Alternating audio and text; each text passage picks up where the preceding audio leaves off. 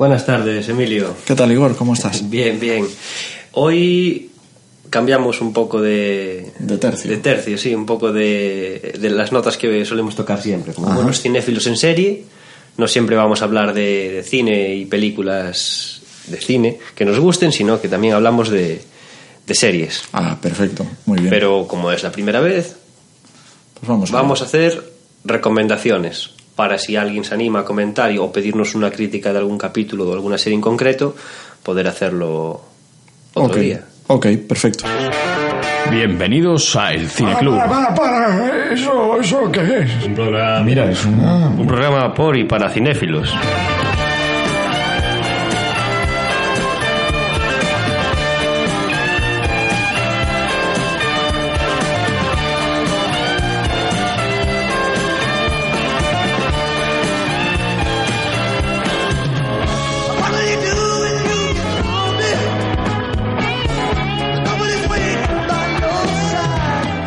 Cierto, eh, igual es mi imaginación, pero yo recuerdo una época dorada de las series, allá por los 80 y tal.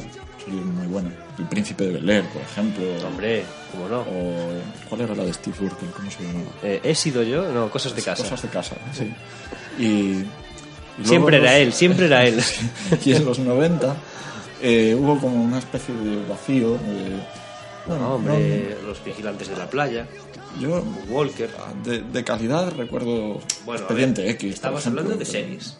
Sí, Yo pero me refiero de... de- series de Sí, sí, series de calidad, series que, que fuesen importantes por algo. Creo que a lo mejor, bueno, habría que preguntarle a alguien que tuviera en los 90 un poco más edad que nosotros para, para que no, porque yo en los 90 veía dibujos.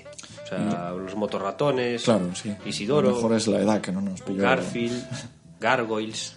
Y luego, eh, pues a finales de los 90, primeros de los 2000, eh, hay como una jornada que está durando hasta el día de hoy Ahora- de ahora hay- series muy buenas, de muchísimas. También hay demasiadas series quizás o, Sí. o- o- o demasiada gente con, demas- con dinero capaz de hacer una llevar una serie adelante, una serie a término. Pero hay series de muchísima calidad. Desde Sí. hace un montón de años. Y por cada una buena Una hay 10. segunda edad dorada de las, de las series. ¿no? ¿Cuál es la primera así que recuerdas de, de- de calidad? De calidad. Bueno, no quiero omitir Juego de Tronos. sí. Porque a no ser que vivieras debajo de un puente, como se dice, o estuvieras en coma y pensaras que Internet no existía, o pidas la comida por la guía telefónica, Sí, si no has vivido en este planeta en los últimos ¿qué? ocho años. sí, por lo menos. Pero yo, por ejemplo, la, mucha gente dice, Buah, es que Lost, ¿no? que fue como de repente muy Bueno, a ver, muy, eh, muy hay novedoso. unas series de esa época, del año 2005, si no me equivoco, como Lost, Héroes, muy buenas. Es que para mí en- todo esto empezó un poco antes, porque es, en- digamos que abrió un poco la veda el fenómeno CSI. Porque CSI lo partió. O sea, Pero, eh, sí, porque CSI hablamos de una serie que, bueno, no tengo ni idea porque nunca la vi, pero tiene como cuatro ramificaciones, por lo menos. Claro, es que fue, fue un Solo, fenómeno... fal- solo falta CSI abogados. Claro, fue un, fue un fenómeno tal que, claro, en los 90, bueno, había casos aislados tipo Expediente X, Ali McBeal, para quien lo viese, o Sexo en. Nueva York.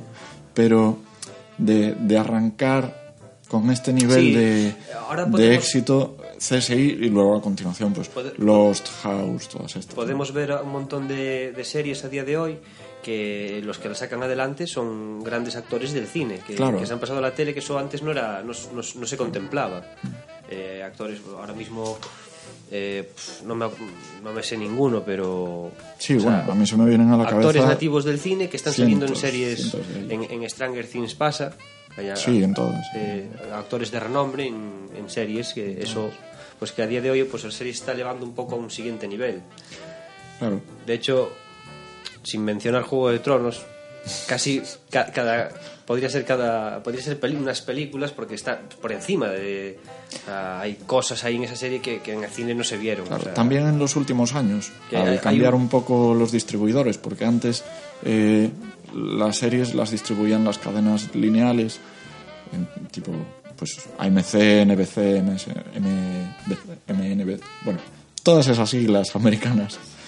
Y claro, em, la NBA. eran, eran temporadas de, de 20 y algo episodios, ¿no? Entonces, para un actor de cine, era como muy complicado compaginarlo porque se quedaba durante mucho tiempo atado al Sí, rodaje de la de- serie de- y tenía que renunciar a lo mejor a... De hecho, a lo mejor aquí de- desde España nos cuesta entender, pero mm, hay alguna serie que yo creo que los actores la hacen por proximidad a donde viven. Quiero decir, pues vivo en California y me hago esta serie de un médico en California Sí, porque pero además- eh, un poco por ahí hay alguna cosa. Además no- ahora lo pueden compaginar porque es lo que te digo, al cambiar los sistemas de distribución, la llegada del streaming, series de temporadas más cortas, de, de 13, de 10, de, de 8 episodios, 6 en algunos casos. Sí, de hecho, la primera temporada Claro, ya de es Walking fácil, Dead lo, lo ruedas durante a lo mejor pues un mes, dos meses, está rodado y, y no evita que ese mismo año pues compitas a los Oscar con una con una película, ¿no? Entonces yo creo que también eso benefició para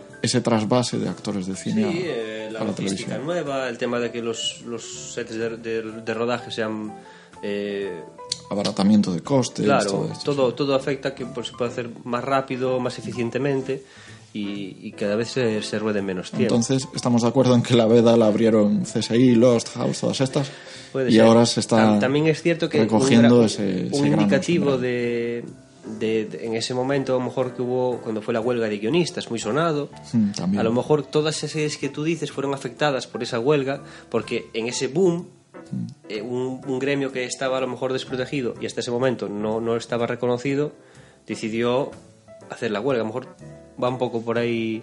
Sí, Porque ah. hubo, yo- hubo muchas series que fueron afectadas y terminaron abruptamente, sin finales cohesionados o, o- o decentes, porque punto, huelga y, y, Sí, matamos la el- serie. Matamos el la serie. convenio, el convenio nuevo. Claro, pues su- supongo que todo es una- un conjunto de factores, ¿no? Lo de los actores por un lado, lo de los guionistas por otro. Pero eh, bueno, yo no es un tema la de proliferación de muchos más canales, de, de- tanto en- de, de televisión tradicional, lineal, como de canales bajo demanda, la llegada de internet, todo esto. ¿no? Eh, No es un, un tema del, del que yo entienda mucho. Entonces, eh, te voy a hacer una pregunta. Dime. Eh, ya, ya- ya todo esto, el, el señor que suele venir Ah, pues eh, no, no, no- no llegó. yo no lo vi el otro día y hoy Sí, sí, el otro día. Pero yo no sé si. Yo... De hecho, joder, huele, huele a orín cuando viene. Ya, ya, ya. No sé. Pues no, no sé, no tengo ni idea. No quiero hablar muy alto. No, ya. Es el único que viene a vernos también. Ya. Bueno, no sé. Bueno, Al final. eh, a ver sí, si, a ver si nos Voy a hacerte una pregunta ya relacionada con el tema series. Eh, Sí. La primera que se te viene a la cabeza como serie recomendable. No tiene que ser tu favorita. Es una serie que quieres recomendar para, para enganchar a alguien, para animar a alguien a que la vea. Eh, claro, es que se me ocurren muchísimas. Eh, por ejemplo, bueno, está el- el- dentro del paraguas de Netflix.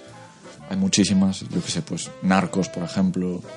Es, es una serie que contiene un poquito de todo. Contiene, Además, una serie drama, que tiene el aliciente de que tiene un suspense. tiene que siempre es atractivo o a mí me lo parece que tiene matices de, de historia real. No, no sí, es, sí, está basada en hechos reales. no es como si Narcos ahora. No, De hecho, es- no sé si lo has visto, pero están intercaladas imágenes eh, de, de televisión. Sí, la empecé a ver y bueno, no, no, no, no seguí de momento porque tengo muchos, Incluso- muchos frentes abiertos. Incluso a mí me ha gustado mucho la, el que esté narrada por uno de los protagonistas. Ese narrador como que te lo está contando ya a posterior y todo lo sucedido y tal. Eso, eso me, me No, gustó no mucho. te saca Pero de la serie Yo creo que... a lo mejor todo esté ah, puesto desde un punto de vista muy concreto. No, eh, al contrario. La visión de la serie sea muy En, limitada. en el caso, no, no, no podría decirte ahora de otras, otras series, pero en el caso de Narcos me facilitó mucho la inmersión porque es, eh, es una serie en la que tienes que manejar un número de personajes muy alto. Entonces el hecho de tener un narrador refuerza El que puedas identificar rápidamente quién es quién y, y acordarte O de los personajes. Yo recuerdo siempre que, que antiguamente la gente que veía una película y la veía, por ejemplo, separadas por capítulos, desmerecía la idea. "Ah, esto es una. Sí. Porque como que hilarlo por escenas era lo que había que hacer. O sea, los capítulos eran mala idea.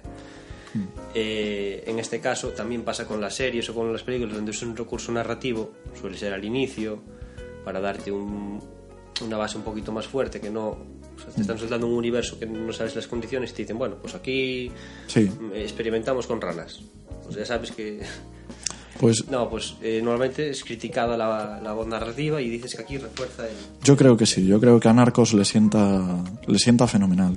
Además, es un narrador que da un punto de vista eh, propio. Eh, no, no solo te cuenta la historia, sino que además es crítico con, consigo mismo, con sus compañeros. No sé Entonces, si, es- si es puedes decirme cuántas temporadas tiene. Narcos creo que se estrenó la cuarta. Lo puedo buscar. Eh, yo creo que he visto dos, Arroja, pero, pero hay más. información sobre... Yo la verdad es que no lo sé, estoy en la primera temporada y me quedan creo que para acabar un par de capítulos. Pues sí, mira, hay, hay cuatro temporadas de 10 episodios cada una. Cuatro temporadas, la cuarta ya está estrenada, va a haber una quinta o, o se cierra ahí. Eh, pues eh, creo que. Pues no lo sé, la verdad. no lo sé, me quedé al final de la segunda, creo que empecé la tercera, pero bueno, esto que me pasa con al haber tantas series y querer Sí, ver tanto, el- el le vas perdiendo. Yo también tengo un montón, un montón que ver. Entonces, eh, Esto me va a pasar con todas las que hablemos, ¿eh? que hay algunas que las tuve que ir dejando porque la vida no me da. yo veo, yo veo tu narcos y le, y le pongo otra enfrente para que mi recomendación sea más pesada que la tuya. Strain, de Strain. es de Netflix también, Eh, es de HBO. de HBO. Es de HBO. Es una serie basada en la trilogía de la oscuridad de Guillermo del Toro y Chuck Ogon. Eh, no me entiendo ni mi propia letra. Pero bueno, es una- unas novelas muy interesantes que, que bueno, al que le guste leer puede, puede intentar in- buscar las novelas, pero... Chuck eh, Hogan. Hogan. Chuck Hogan. Chuck Hogan. Yes. Eh, Eh, un un tío con pretensiones. Nadie se puede llamar Chuck. Solo, solo Chuck Solo el Chuck Solo estamos pensando. el Chuck primigenio. Pues Eh, la serie, bueno, tiene tres temporadas. Eh, creo que aquí se empezó a emitir en el 2015, aunque la serie es un poquito más antigua. Y estamos pendientes, creo que de la cuarta temporada. Hasta la tercera se pueden ver en HBO. En HBO Española se puede ver hasta la tercera temporada. Y tenemos una serie de misterio con, ojo, vampiros, vampiros reales, vampiros que dan miedo, vampiros que te crees. Un vampiro que, que bueno, yo siempre pienso que una vez lo veo en el cine o una vez lo veo en, en tal, eh, ya no puede suceder. Hasta ese momento era creíble, pero una vez lo veo, ya digo, esto es tan real que, que, no, que no puede ser. Sin embargo, la idea de los vampiros que nos presentan aquí, que, que o sea, en serio, no la veas solo. Vale. Asusta. Vale. Con unos personajes con profundidad, no, no es una serie que tengas muchos personajes, sino hay unos cuantos personajes que te, te, te van profundizando en ellos y están muy realistas, muy conseguidos, o sea, al punto de que te lo puedes creer que es, bueno, un hecho real, aunque, bueno, tiene unos... Los vampiros no existen, que Claro. sepa. Entonces, claro, Yo es una de esas series que tengo anotadas para ver que eh, a mí me pasa lo siguiente, a mí me hacen una recomendación o escucho o leo algo, algún artículo sobre una serie, si veo que me tiene buena pinta, tengo una lista en el móvil y la, y la de The Strain la había apuntado y se me pasó por completo, nunca llegué a, a empezarla, pero bueno, eh, lo intentaré en HBO, ¿no? HBO. Bien. Eh, estamos recomendando siempre, bueno, intentamos recomendar plataformas eh, que de fácil acceso para la gente, para que tengan siempre algo que ver. Si, si, bueno, si es que les gusta el... Claro, esté escuchando eso os tiene que gustar y siempre recomendamos algo para que no perdéis tiempo buceando por ahí. Por cierto, en HBO yo tengo que recomendar Big Little Lies. Big Little Lies es una serie de drama mm, doméstico familiar. de Tres familias distintas. De...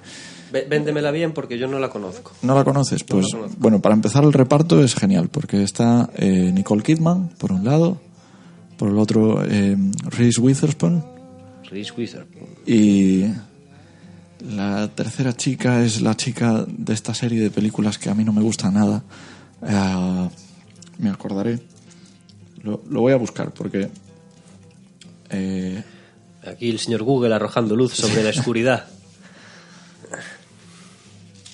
Pero me dice Te que juro- está Reese Witherspoon, Nicole Kidman, o sea que son Sha- todo... ah, Shailene Woodley. son todo, es una, serie con protagonistas mujeres. en- Sí, bueno, eh, son tres familias. Claro, el, el hilo conductor es un poco Cuéntame. la relación de amistad entre estas tres protagonistas, Sí, claro, digamos. me, me estás diciendo nombres de mujeres, actrices de tanto nivel que no me creo que vayan a ser secundarias en esta Claro, serie. Tendrán que ser. son, ellas son el hilo conductor, pesados. su amistad es el hilo conductor. Y bueno, pues narra los problemas de cada familia, eh, problemas que a veces tienen que ver, pues, desde cosas nimias como la pérdida de la pasión en un matrimonio ya longevo, o los celos, o cosas bastante más escabrosas como Sí, el porque, bueno, maltrato, no sé- no sé cuál es la edad de la eh, tercera violación, etcétera. Entonces eh, es un drama que se puede con, con perlas de humor de vez en cuando, pero eh, Pero, principalmente ¿cómo es drama. Puede ser que estén representadas como tres generaciones, más o menos. Eh, no, O, no, no, no, no me parecen las actrices de, así de la misma edad. A lo mejor había pues un matrimonio más joven. Bueno, eh, el personaje de Shailene Woodley sí que es más joven y eso queda reflejado, pero no es lo más. No es relevante. No es lo más importante, claro. No estamos hablando de la típica serie en la que la línea argumental de la abuela, la línea argumental de la madre y la de la nieta. ¿no? Entonces, eh, no.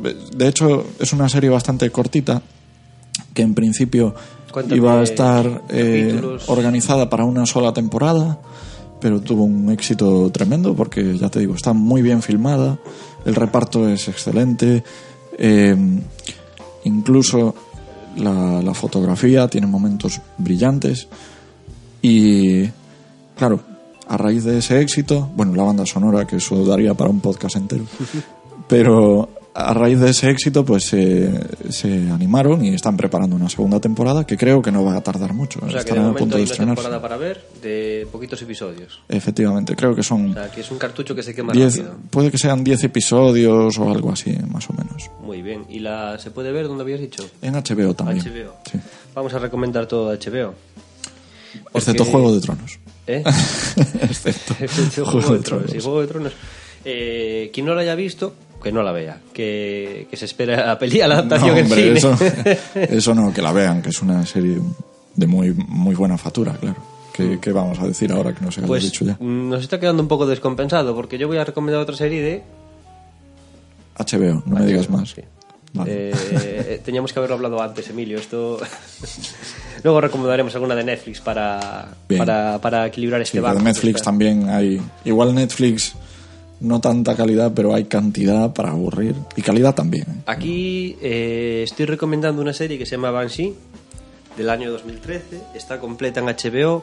Por lo que yo sé, estaba pensada para cinco temporadas, pero me parece que me, pare- me parece que que acortaron. eh, iba a ser cinco, hicieron cuatro. Me parece que un, un corte de la tercera a la cuarta hicieron, creo que, bueno, lo que sería entre comillas directamente la quinta.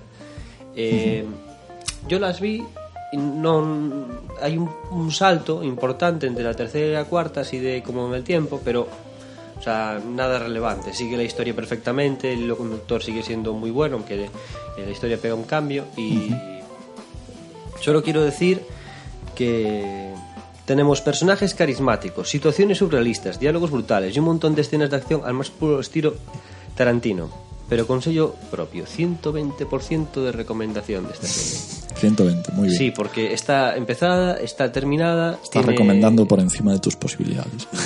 No, no, no, no. Eh, esta es mi, es, es mi aval de protección de que si alguien la ve, garantizo que si no es el primer capítulo, ni el segundo, el tercero te engancha hasta el final. Y no la sueltas, ni intercalas con otra. O sea, la coges y la ves de principio a fin. Es una serie que, vamos, me ha, me ha puesto una mano. Algo, algo me habías comentado ya. Esta día, serie es, eh, es que lo tiene todo. Espero que si alguien se anima a verla ya, ya preguntarnos por ella. Yo creo que el otro día por la calle sí, me contabas un poco así del argumento y tal, sí, tenía buena, buena pinta. Sí, eh, en la sinopsis yo recuerdo cuando, cuando- porque recuerdo el día que, que me encontré con esta serie. Y, y bueno, el- en la portada, lo que ven es una imagen promocional, pues hay un- una carreta tirada en el suelo, una carreta antigua, una- eh, y bueno, eh,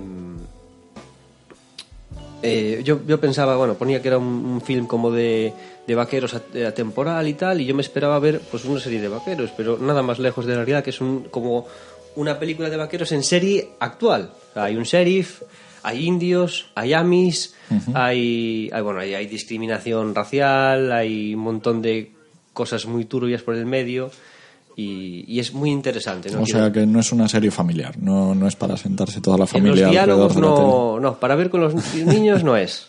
Eh, para ver con los niños, desde luego que no. Y, y bueno, tenemos muy interesante. No quiero, no quiero, no quiero excederme en la, en el comentario de la, de la serie. Y yo la primera vez eso pensé que iba a haber una cosa y luego me encontré pues con, con algo actual. Pero, pero para nada me, me desmereció. No me esperaba encontrar una serie de tal calibre.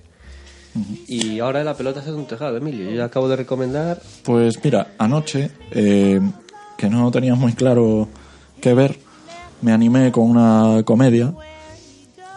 Comedia sui generis, que es Jean-Claude Van Johnson, de Amazon, de Amazon Sí, Prime. me da a mí que el protagonista es Jean-Claude Van Damme. Sí, y Jean-Claude Van Damme interpreta a Jean-Claude Van Damme.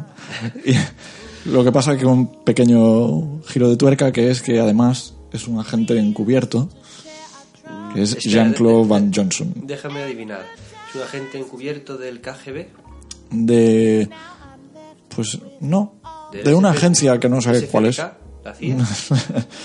Algo como, sí, imagínate un agente encubierto de la CIA, de Hacienda. pues eh, O, o- o como Mortel y Filimón, la tía. la tía. La tía. No, pues mira, eh, me ha gustado porque es mm, precisamente eh, ver a Jean-Claude Van Damme un poco como riéndose de su propio su propio su propio su- cliché su eh, cuando piensas en Jean-Claude Van Damme que piensas en todas estas películas eh, Sí, que Soldado Universal piernas, que pega patadas. Exacto. Y entonces pues nos presenta un Jean-Claude Van Damme ya en decadencia, Mm. que ya le cuesta, tiene una, una escena inicial de, digamos, como de preparación para la batalla, que ya lo deja bastante claro, ¿no? Que ya una se le barrigola... cae, ¿no? claro. Y el saco de boxeo que le da, le duele, o sea, no... Y, y está bien porque se ríe de ese, de ese cliché y me ha, me ha gustado, me ha sorprendido. Tiene un tono de comedia eh, muy bien intercalado con escenas de acción O sea, puramente. ah, pero hay escenas de acción. Sí, pero escenas de acción puramente de las películas de Jean-Claude Van Damme, ¿no? En la- las clásicas O escenas sea, que de acción de es, es el joven eh, Sí. en, en pantalla. Y, y, pues eh, me, ha, me ha llamado la- mucho la atención, muy original el planteamiento. Y por lo menos ayer vi el primer episodio, no, no puedo decir que la vaya a recomendar tremendamente, pero, pero pinta bastante bien. Sería una serie interesante para no perderle, no perderle yo, la pista. yo de Jean-Claude Van Damme eh, me gustaría comentar. Mm, Podríamos, no, no sabía que ibas a sacarlo a él. eh, podríamos hablar de, de películas suyas. mm, Tiene un montón, las mejores podríamos sacar a relucir, pero mm, no, quiero eh, sacar a relucir una colaboración que hizo. Bueno, colaboración. Eh, es el antagonista de Mercenarios 2. Eh, sí, Una saga de películas que reunía bueno, a todos los, los eh, actores de acción. De- Stallone, Jet sí. Li.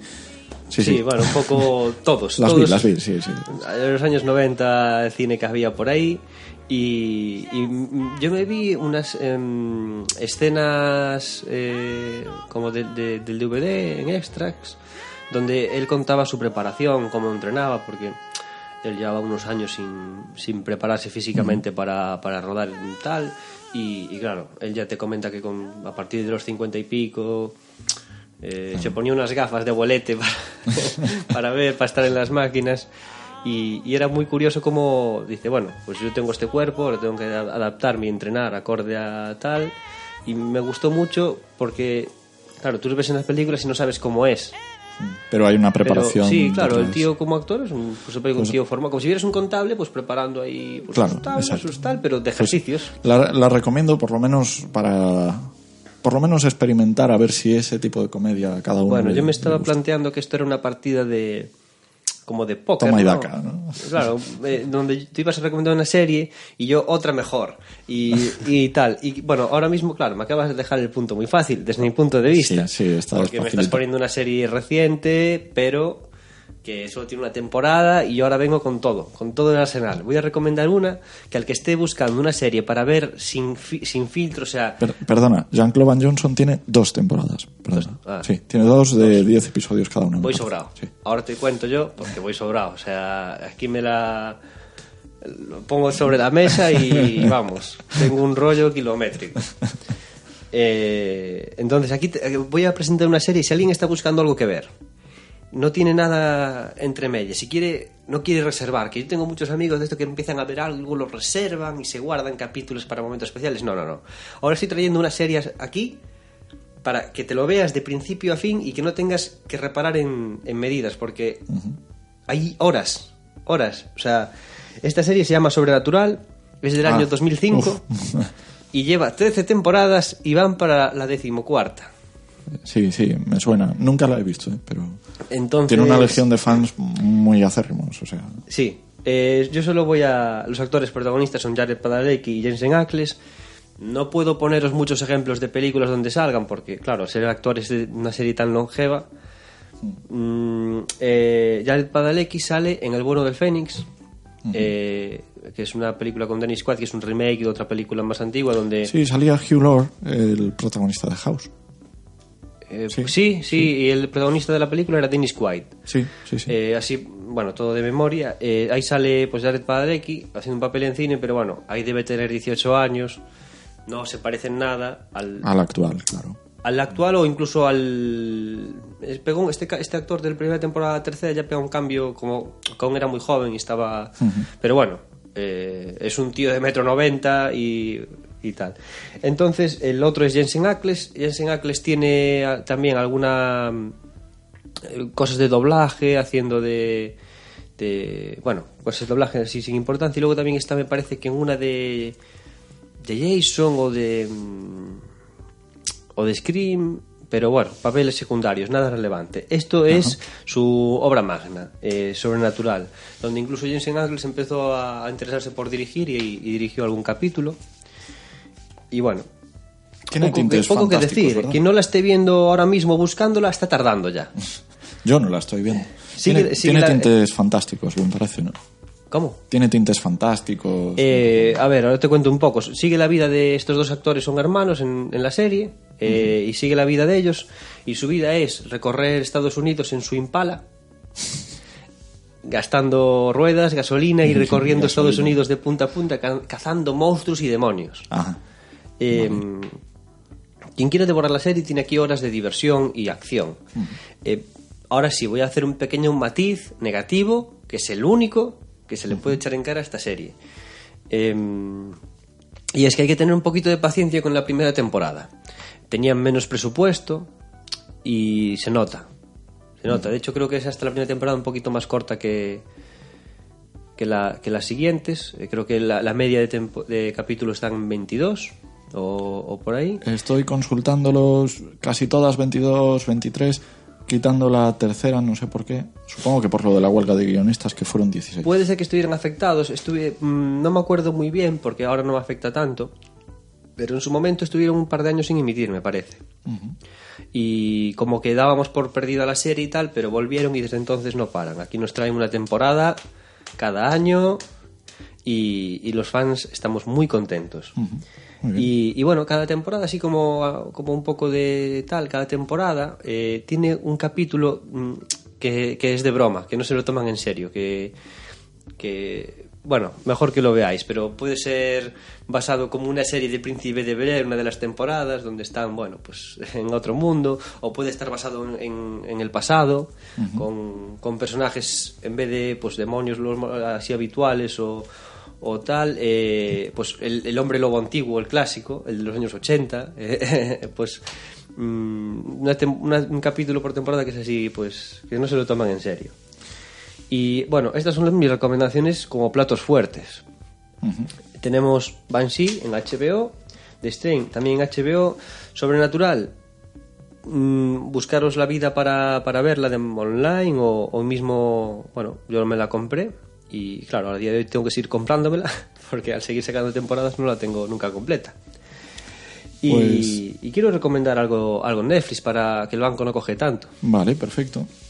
Entonces, hay un par de series ligeritas en Netflix que se pueden ver mm, sin mucho problema. Eh, una de ellas es Happy, donde eh, un, una- un hombre que era, era policía eh, y ahora pues bebe mucho y tal, no tiene una vida muy ordenada, pues empieza a ver un, un animal imaginario.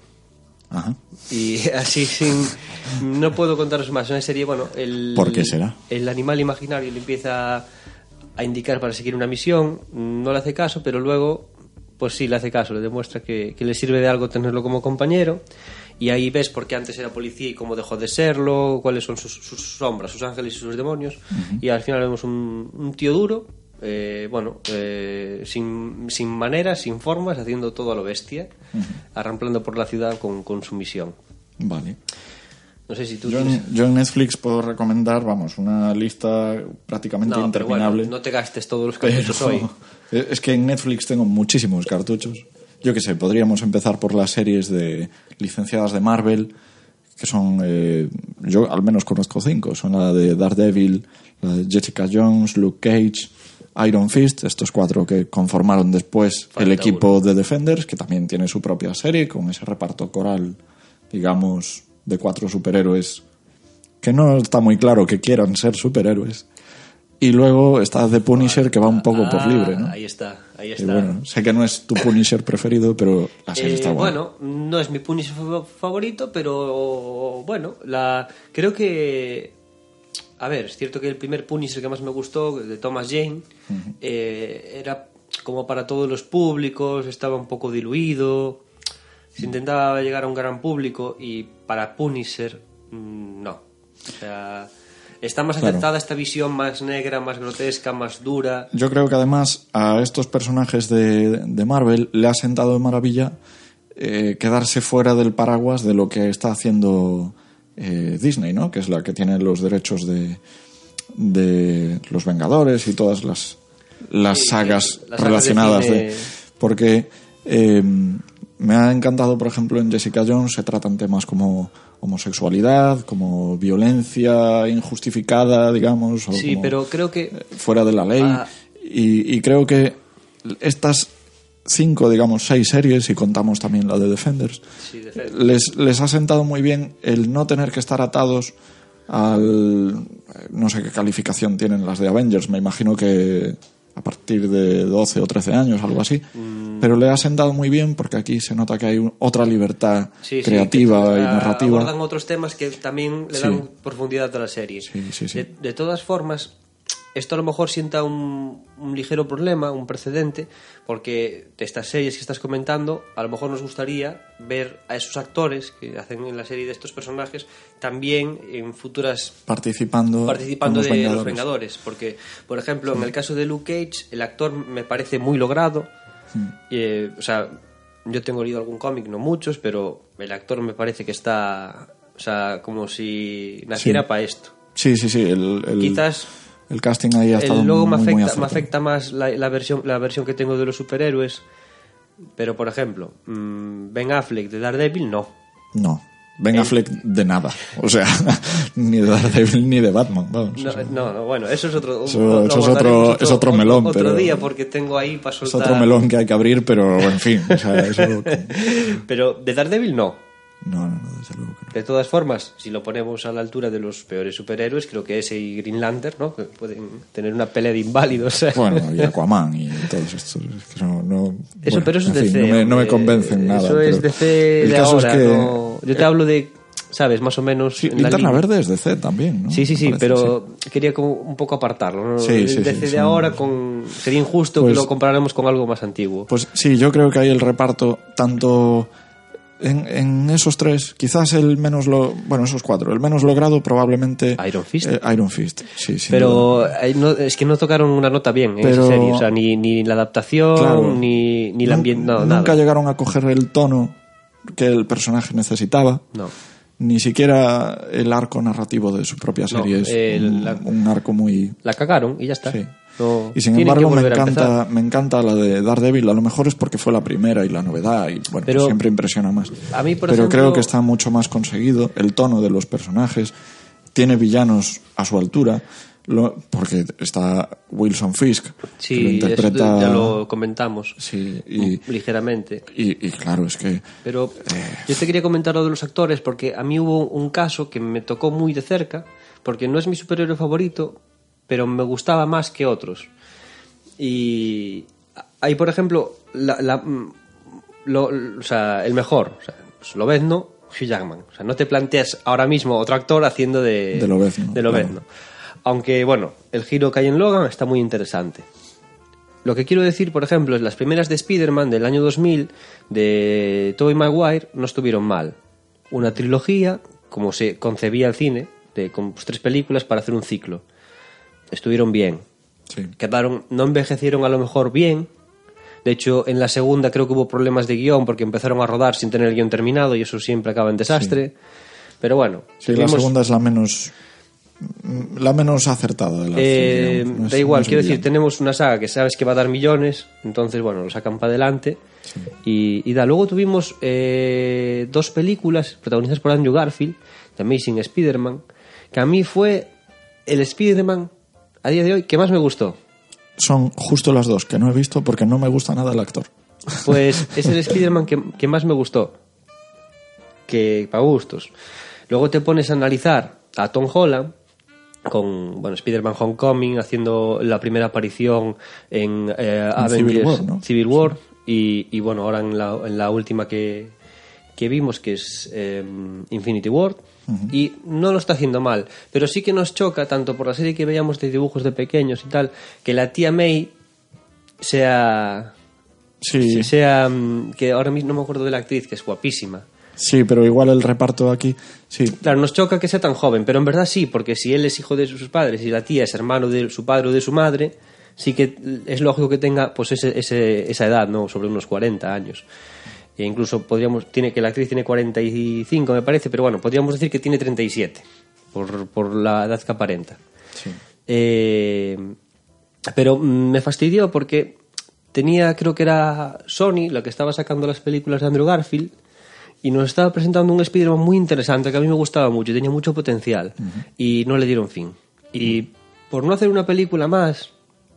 Quiero decir, que esté, un- que esté en, un, en un sitio el personaje, no, a mí no me impide que pueda estar en otro. Yo lo que quería creo- esa tercera entrega. Lo que creo que pasó ahí es que fue justo cuando eh, los recuperaron los derechos y Sony estaba intentando exprimir hasta la última gota antes de perderlos. Sí, Y pero. por eso sacó esas dos que no... Pero eh, Que se queda un poco Spider-Man de- es un, es un personaje que empieza, bueno, siendo un chico normal y termina con, con un, un demonio interno que lo, que lo posee, una parte oscura que, que le hace, bueno, actuar mal. Y, y en, y en las de Andrew Garfield veo, veo esa evolución. Me creo que acabe siendo en la tercera un Spider-Man rebelde con motivos, no un rebelde sin causa, como le pasaba a Tobey Maguire, que de repente iba por ahí por la calle saludando y señalando con el dedo mientras bailaba. No, no me Sí, tenía, no, me terminé de creer. Ese y Mira, la actriz es Marisa Tomei. Marisa Tomei. Yo he visto Es varias que me- en las no que me cuadraba sale... decir tía May y Marisa Tomei todo Me- he visto varias de sus películas, he visto Alfie, he visto eh, eh, Crazy Stupid Love, no sé cómo se tituló aquí. Eh, eh, Crazy Stupid Love. Es, es la de Ryan Gosling y Emma Stone. sí, esa. Y ¿Cómo Steve se tituló eso aquí? ¿Eh? ¿Cómo se tituló esa película en, Pues en seguramente España? igual. Estúpido y loco amor. Sí, algo así sería. Bueno, he visto, ya te digo, varias de, de esta chica. Y, Bueno, eh, no- nos estamos alejando un poco con el tema de las series de Marvel. Siempre me tocas la, la espina y, y acabamos hablando Sí. más de lo que tal. Bueno, me has pedido Netflix, ¿no? Sí, eh, pues más- voy yo, porque has sacado, bueno, yo empecé con Happy, tú me sacas todo esto, y yo voy a recomendar dos más. Eh, son series ligeritas. Una es de animación, tiene, pero es de animación, pero es animación para adultos, es Bojack Horseman. Muy recomendable, un, poco, un poquito sesuda para pitar todas las bromas que se ven, pero también es muy gráfica y, y bueno, se deja ver muy bien y, y recomendable verlo siempre con alguien y poder reíros en, Muy bien. en compañía con amigos, pareja o, o quien sea, o mismo con nosotros, podéis hacer referencia siempre que queráis. Muy bien. Os comentaremos si estamos al- en la misma época de, Bueno. visualización. De Netflix, eh, que ya todo el mundo a estas alturas habrá visto o habrá oído hablar de House of Cards, de Orange is the New Black, esa primera oleada de series producidas por la propia Netflix y tal. Yo no he visto Orange is the New Black, no, eh, intenté ver el piloto, no conecté mucho con la historia, pero House of Cards eh, sí, y a pesar de todas las polémicas Bueno, posteriores o- y tal, yo creo que ahí eh, Kevin Spacey se sale. O sea, es el papel de su vida mucho mejor que American Beauty, que ya es decir, y, y la American recomendaré. La, la vi en VHS, chaval, en Madrid. Me Es una película del año 99. Es del 99, creo. Pero representa muy bien la crisis de, de los 40, ¿eh? O sea, Sí, sí, pero es que ya te digo, el pa- para mí el papel de su vida de Kevin Spacey es, es que le va como anillo al dedo. Mm, bueno, Nunca ver, mejor dicho, no porque quiero- tiene ese toque que luego el toque no- del anillo no- de cuando Kevin Spacey teoría, pero- cuando Kevin Spacey tocaba en la, en la mesa su gesto, el, el gesto característico de su personaje cuando, cuando sentenciaba algo y daba dos golpes en la mesa con, con el anillo. Y eso fue tan, digamos, quedó como tan icónico que al ser una de las primeras producciones de Netflix se quedó como el sonido que suena cuando arranca un episodio. Sale el logotipo de Netflix y suena de fondo chan chan. Pues es del anillo de, Ah, sí. del personaje de Kevin Spacey en, en House of Cards. Yo- Lo recomendaré muchísimo siempre. por comentar papeles memorables de Kevin Spacey, quizás a la altura. Hay un montón, claro. Sí, pero Seven, o sea, no quiero decir nada más, pero Claro, claro, claro. Pero bueno, para mí el de, el de House of Cards le va como, como anillo al dedo. Eh, la veré entonces. Yo me queda la última, una serie muy ligerita, de capítulos muy cortos. Está en Netflix, 100% recomendable. eh, te ríes, una serie, pero es una serie, bueno, sin seriedad, absurda, humor básico. Y se llama Brooklyn 99.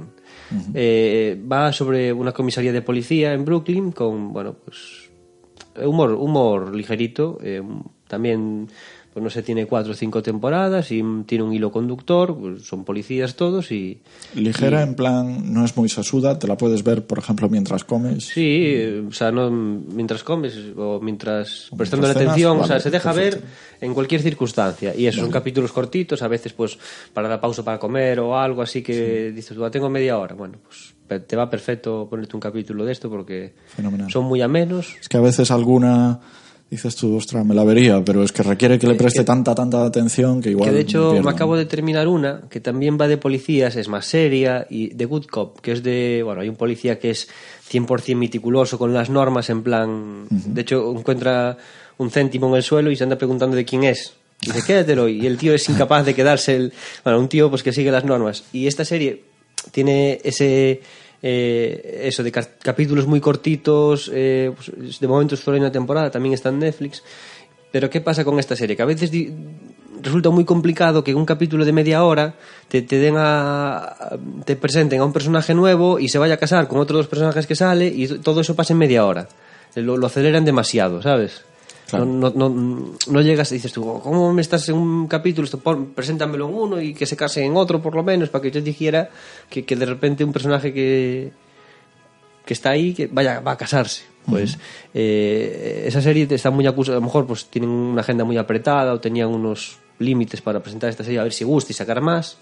Pero sin embargo en Brooklyn no pasa eso. Sí que los personajes en un capítulo empiezan pues de una manera. De hecho siempre pasa que hay una intro que ya te cuenta que es un gag y luego va el capítulo y pueden empezar, pues eso, eh, andando en moto y luego llevan cinco meses de baja por accidente, por contar algo.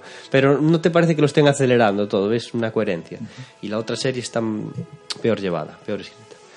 Vale. Y bueno, mis recomendaciones por hoy. Eh, pues a mí me quedan por aquí un par de nombres apuntados. Eh, voy a simplemente dar los títulos y así ya rematamos. Eh, un poquito de drama en Netflix. Eh, he visto recientemente La ciudad secreta con Anna Torf. Todos la recordaréis de Fringe, que también está en Netflix. Aunque Fringe ya es ciencia ficción, pero eh, La ciudad Fringe secreta está en es... Netflix, primera noticia. Eh, Fringe está en Netflix, al menos en la versión eh, americana de Netflix. No sé si está disponible eh, a través de Netflix España, pero sospecho que sí. Y, y es la protagonista de Fringe que sale en. ¿Cómo dices que se llama? En La ciudad secreta. La voy a que apuntar es una para- especie de drama periodístico con tintes de conspiración política, bueno, un poquito eh, una, una serie para ver con calma, pero eh, también breve, que se ve enseguida y, y Eh, con, yo- con muy muy buen trabajo a nivel eh, de, de- de- de los actores de, de la preparación de los personajes. Es una Mira. serie en la que todos los personajes son creíbles y, y entiendes perfectamente sus, sus motivaciones. Es una serie de diálogos donde hay que prestar Es algo atención. sesuda, puede ser. No diría sesuda, pero sí que diría que eh, la tienes que ver mm, sin prisas. Bueno, yo ya directamente te estoy robando wifi, me estoy descargando un par de capítulos. Porque me has comentado de actriz y, y no puedo evitarlo. De todas formas, Fringe para mí no es un problema que esté en Netflix o no, porque eh, la tengo, la compré en su momento completa. Una serie también muy recomendable, coincido Sí, contigo. porque era de Fox y se emitía en lineal, o sea que eso tiene que estar fácil de... Yo la compré, de localizar en aunque me parece que en Netflix no está. Ah, Es que a lo mejor está en la versión americana. Ya te Pero- digo, yo voy saltando entre... Mira, ahora las diferentes no regiones, preparamos unos 6 grados de separación, pero eh, salía uno que sale en El Señor de los Anillos, uno que se, que se hace un bonzo, el padre de Faramir y Boromir, Ah, que era el rey de... Sí, eh, sí. Te lo voy a decir. Eh, Ese, es- ese es el protagonista junto con Anna Thorpe. John. Noble. John No- sí, ese. Y, y luego el hijo de, de este actor era uno que salía en Dawson Crece. Pues- no hacemos un 6 grados de separación, pero bueno. Pero bueno, damos de Fringe pinceladas de, Tronos de dónde vamos. y Dawson ¿no? Crece, ¿sabes? Ahí es nada. Pues el, el primer drama es eh, que recomiendo es ese, la, La ciudad secreta. Eh, y el, el segundo, eh, igual ya lo ha visto mucha gente o tal, pero es por 13 razones. Es un drama ya más de instituto. 50 Reasons Why. Y, exacto. Y, Tres razones para ser guay, ¿no? sí, y bueno, está, me ha gustado un poquito que aunque arranca muy cargado de, de clichés, luego los personajes, bueno, pues van matizando un poco sus posiciones y sus... Esta serie podemos hablar otro día de ella, yo la tengo pendiente, pero sé que, que va a dar que, que- que comentar, si, si te prestas a ello. Y un tercer drama que empezó como serie de AMC y recuperó Netflix cuando AMC la canceló y ha hecho un trabajo excelente con él, es The Killing. Eh, si no la conocéis, pues es drama duro, sobre todo a mí la primera temporada es una, es una serie que hay que ver eh, no estando en un momento sensible, ¿vale? O sea, eh, libretita, papelito y, y tomando nota. No, más que, más que por la intriga o más que por el... No, es simplemente lo bien retratado que está. Bueno, va de una chica que aparece asesinada y es la investigación, ¿no? Es como un procedimental, pero a lo largo de toda la, temporada. Pero hay un trabajo de actuación y de... Bueno. Incluso diría que de, de, de guion de cara a darle esa profundidad, a, a tomarse el tiempo de describir bien a cada personaje, que eso es eh, como muy... Es, es lo que más me llamó la atención y por lo que me enganchó la primera temporada. Yo- De- después el argumento no deja de ser una versión puesta al día, una revisión de lo ya visto en Twin Peaks, por ejemplo. Eh, yo me descargo algo aquí. Eh, mis- mi, mi munición pendiente sobre series me la voy a reservar de momento. Eh, entre, mm, entre The Strain, Banshee y Sobrenatural, creo que abarco varios, varios grados de. Hola, hola, hola, hola. Ay, Dios. Hola, Joder. hola, que, eh, eh, eh, eh, deja- dame el micro. Está- estáis hablando de series, ¿no? Señor, estamos terminando ya. Si, me devuelve el micro, por favor. Un momentito, un momentito, que ya va. Pues, pues yo estoy viendo. eh, estoy viendo una serie española que me está gustando muchísimo. A ver si adivinas cuál es, guapo. Eh, farmacia de guardia. Pues, pues no, pero no va muy desencaminado. Máquina baja o algo así, un poco más... No, no, eso, eso tampoco, tampoco es esa. Pero yo si quiere le adivino lo que está usted viendo. Pues, a, a ver si lo sabes tú. Está viendo a dos hombres muy enfadados. Eh, esa no la conozco.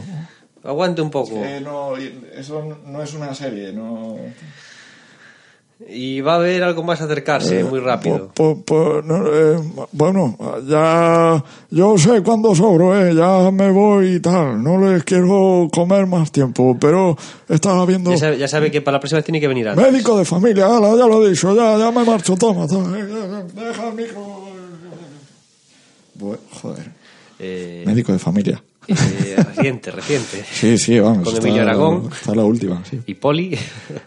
Eh, bueno, lo dejamos aquí y seguimos otro día. Hablamos sí, más de series. y pues huele, huele a orín ya. otro- Ya, es que este- es este tío, macho. Pañal, ¿no? No sé. Irá, irá sondado. Mm, tengo que marchar, Emilio. Ya, bueno, sí, de- sí, nada.